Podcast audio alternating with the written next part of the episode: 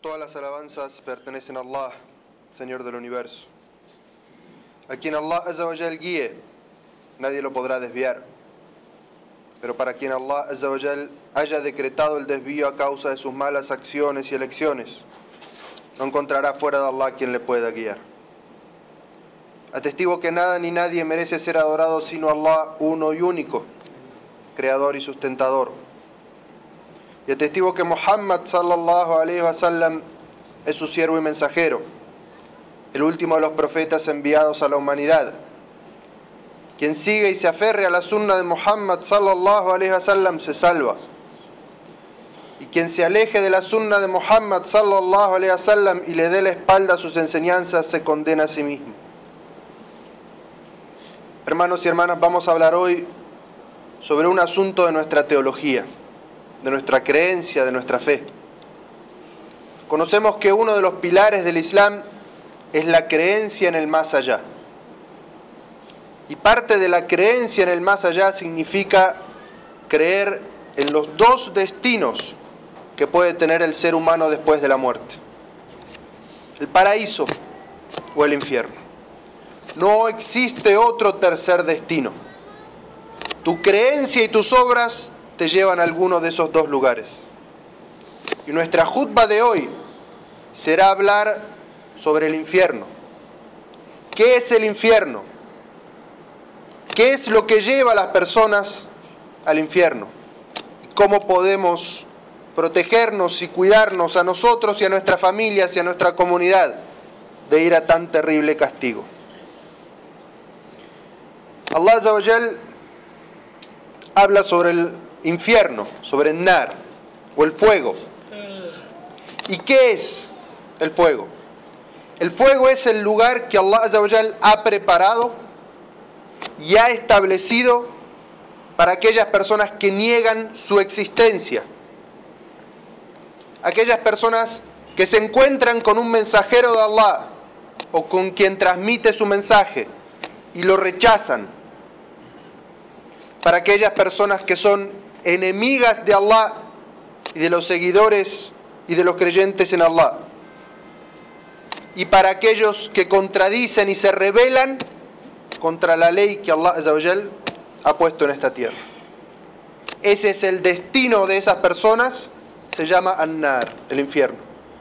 Y el infierno tiene en el Sagrado Corán y en la Sunna del profeta sallallahu alaihi wasallam muchos nombres, muchas descripciones. Y el infierno es, para cada uno de nosotros, representa la más alta humillación y la más grande pérdida.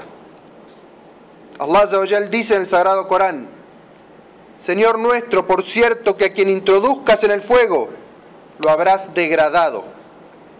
Y los injustos no tendrán quien les auxilie. Y en otro versículo del Corán dice, ¿no saben acaso que quien rechace a Allah y a su mensajero estará por toda la eternidad en el fuego del infierno? Eso será una terrible humillación. Y dice en otro versículo, por cierto que los desdichados serán quienes se pierdan a sí mismos con sus familias el día de la resurrección ingresando al infierno. ¿Acaso no es esa la mayor pérdida? Y fíjense que Allah en este versículo utiliza la palabra desdichados. Lo opuesto a bienaventurados. Los bienaventurados son los que van al paraíso. Los que van al infierno se llaman y se describen como desdichados. ¿Quiénes son los desdichados en esta dunia? Son los que se pierden a sí mismos por el camino y se encuentran el día de la resurrección que se han llevado a sí mismos y a sus familias al fuego del infierno. Y Allah dice en una pregunta retórica, para que cada uno la responda en su mente, ¿acaso hay una pérdida más grande que eso? ¿Acaso hay una perdición más terrible que eso?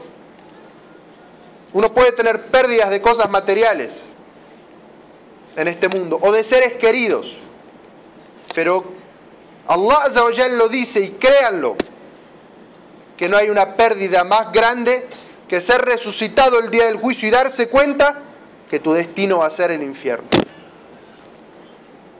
Y justamente por eso el profeta sallallahu alaihi wasallam pedía a Allah refugio del infierno y advertía a las personas de que no caigan en el infierno.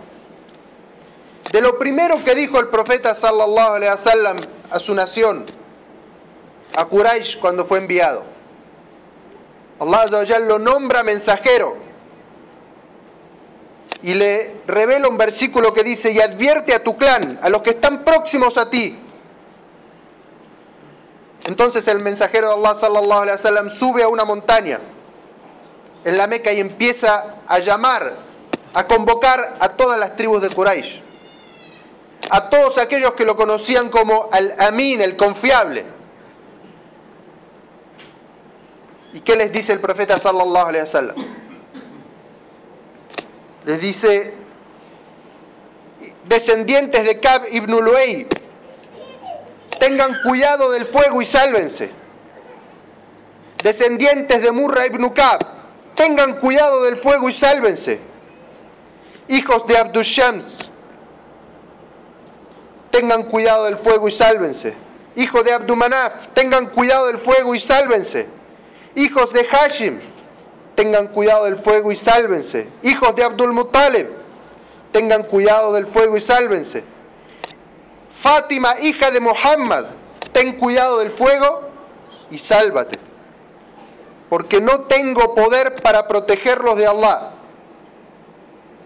El profeta sallallahu alaihi wasallam llama a toda la gente de la Meca y uno por uno, clan por clan, familia por familia, les dice, mi relación familiar con ustedes el día del juicio no les va a servir de nada. Si no se ganan el paraíso por su creencia, sus obras y su buena actitud, el hecho de ser familia de Muhammad sallallahu alaihi wasallam, de su pueblo, de su raza, de su etnia, de su color, de su idioma, no les va a servir de nada. Muhammad sallallahu alaihi wasallam nos dice que si no creemos en Allah, no obramos según su libro, pertenecer a una raza, a una familia, a un color, a un idioma, no adelanta de nada, no sirve de nada el día del juicio. Tanto es así que el profeta sallallahu alaihi wasallam a la última que menciona es a su hija. La hija de Muhammad sallallahu alaihi wasallam y que hay que quiera más un padre que a su hija. Le dice, "A ti no puedo ayudarte el día del juicio. No puedo hacer nada por ti el día del juicio si no crees y obras correctamente."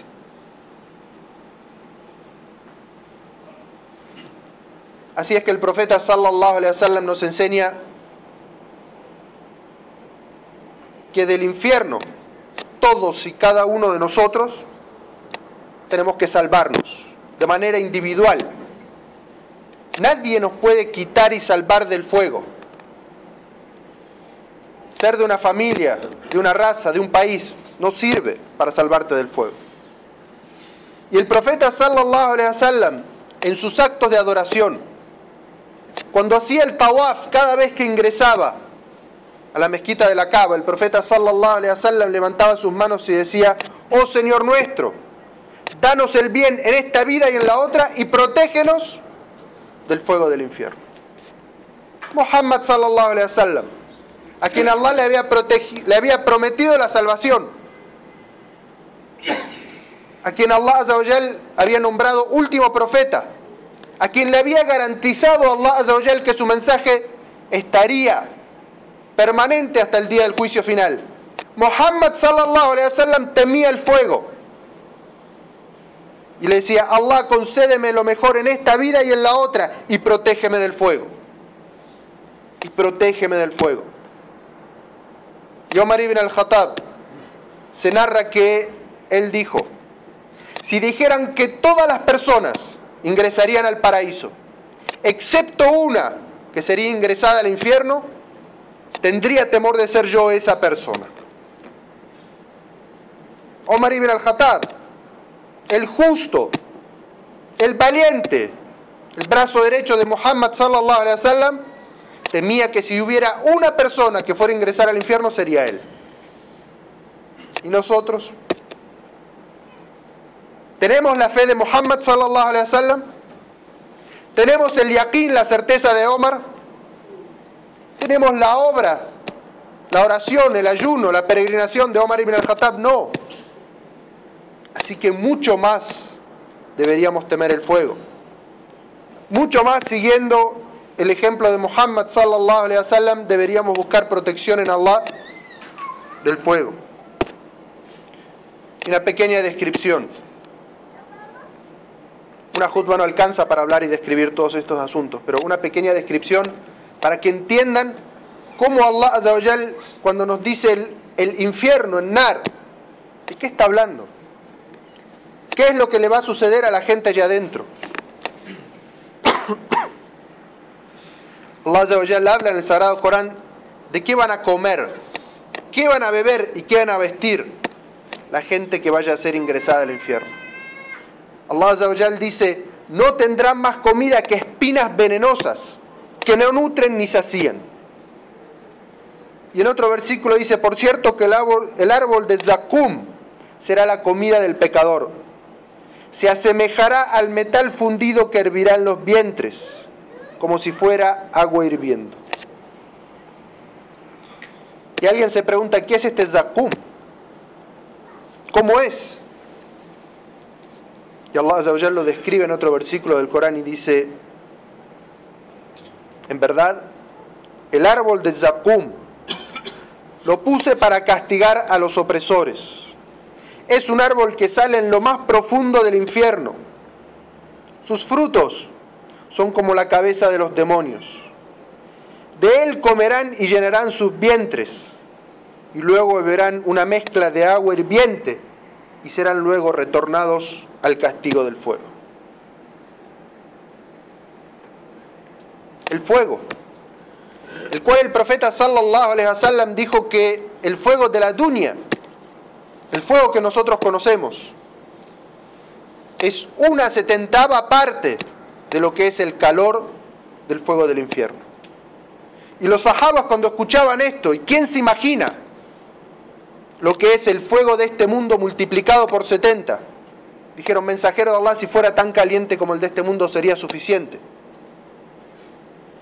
Pero el fuego del más allá calienta 70 veces más, consume, calcina 70 veces más.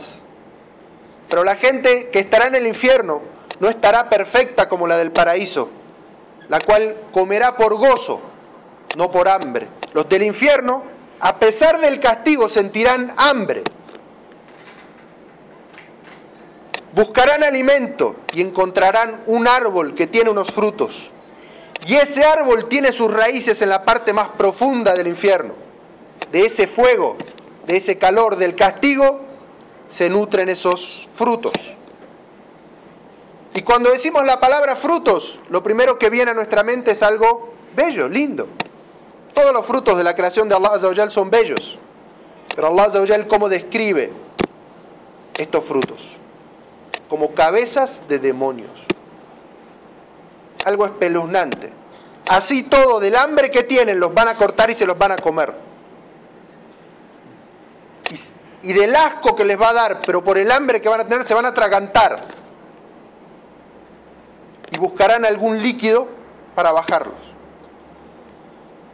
pero están en el infierno. Todo líquido que hay ahí hierve. Pero de lo que van a sentir van a agarrar esa agua hirviendo y la van a tomar. Y esa comida y esa bebida va a rasgar sus entrañas. Y en esa situación van a ser devueltos al lugar donde estaban recibiendo el tormento. Que Allah nos proteja de ser aquellos que sean destinados al infierno. Que Allah en su misericordia nos perdone nuestras faltas, nuestras negligencias y nos haga ingresar en el paraíso. Pero reflexionemos sobre esto. Allah nos menciona en el Sagrado Corán versículos en los que dice qué es lo que lleva a una persona a caer en esa situación, a merecer el infierno. Escuchen, porque Allah nos habla y dice, les preguntarán, los que están en el paraíso le van a preguntar a los que están en el infierno, ¿qué fue lo que los llevó? La gente que está en el infierno te dice, ¿qué es lo que los llevó al infierno? Y dicen, no cumplíamos con el salá. No dábamos de comer al pobre. Nos entreteníamos difamando y desmentíamos la existencia del día del juicio. Y yo sé que a los que les estoy hablando aquí rezan y cumplen con sus oraciones, pero ¿cuántos conocemos que han dicho su shahada o son de origen musulmán y no rezan? No cumplen con su oración. Y Allah aquí dice que los que no cumplen con su salá y no se arrepienten estarán en el infierno. ¿Nos vamos a guardar ese conocimiento para nosotros o se los vamos a ir a decir? O los vamos a saludar y les vamos a decir asalamu alaikum y adentro sabemos que si no reza se va al infierno. ¿No es un hipócrita quien se comporta así? Que le dice buen día, salamu alaikum y sabe que se va al infierno y no se lo dice. Y los que no hacen caridad nunca. Ven un pobre y le dan la espalda. Ven un necesitado y miran para otro lado alguien hambriento viene a pedirles y no le dan. Allah dice, esa persona a la que yo enriquecí, a la que yo alimenté, a la que le di de beber y no dio nada a mi creación, esas va al infierno. ¿Y quién más? Los que se entretienen difamando. Los que usan la lengua en vez de para recordar a Allah para mencionar los errores de la gente. Aquellos que en su cara no le dirían, pero a sus espaldas hablan. Esos van al infierno. Y los que desmienten el día del juicio y se comportan como si nunca fueran a ser resucitados. Y dicen, hay que vivir la vida. Disfruta la vida. Esos, los que niegan el día del juicio, esos van a ir al infierno. Y Allah dice, diles, la verdad proviene de su Señor quien quiera creer, que crea. Y quien no quiera creer, que no crean. La no hay imposición en la religión. Quien quiera creer, que crea. Y quien no quiera creer, que no crea. Pero sepan que tengo preparado para las que cometen injusticias un fuego que los rodeará. Allah no le impone a nadie la creencia. Y los musulmanes no imponemos a nadie la creencia. Quien quiera creer, que crea. Y quien no es libre de no creer. Pero sepan que Allah tiene preparado para los opresores, para los que cometen injusticias, un fuego que los rodeará. Y aquí hay dos advertencias. La primera es la existencia del fuego, de un castigo. Y la segunda es de que no hay escape. Porque uno conoce si hay un incendio, tiene que ir en la otra dirección, puede escaparse. Pero cuando el fuego te rodea, la desesperación, no hay a dónde ir, Allah te lo advierte. Si eres de los injustos, de los que cometen injusticias y opresión contra Allah, contra ti mismo y contra la gente, prepárate porque tienes un lugar en el infierno. Y Allah dice, y para terminar, quienes se apropien injustamente de los bienes de los huérfanos estarán llenando sus entrañas con fuego y arderán en el infierno. Y Allah dice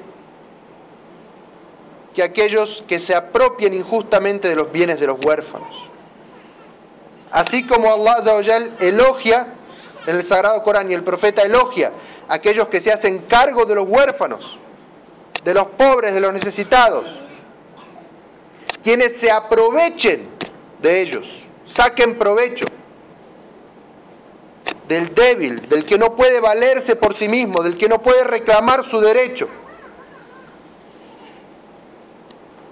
Allah dice, estarán llenando sus entrañas con fuego. Y los sabios dicen que este versículo no es un versículo exclusivo, sino que es un versículo ilustrativo. Es decir, toda persona que tenga poder y se aproveche de ese poder sobre otras personas que no tienen su capacidad. Como el político que recibe dinero a nombre de su pueblo y en vez de dárselo, se lo come.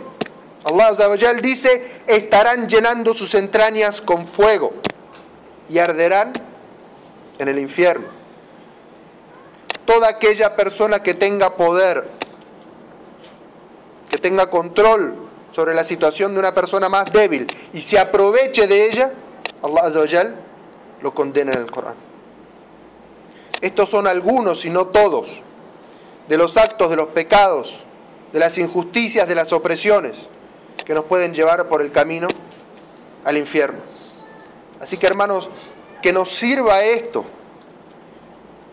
que nos sirva esto para convencernos de que no queremos ese destino tan terrible y que como le escapamos al fuego de este mundo, hagamos lo propio para escaparnos y salvarnos del fuego del más allá.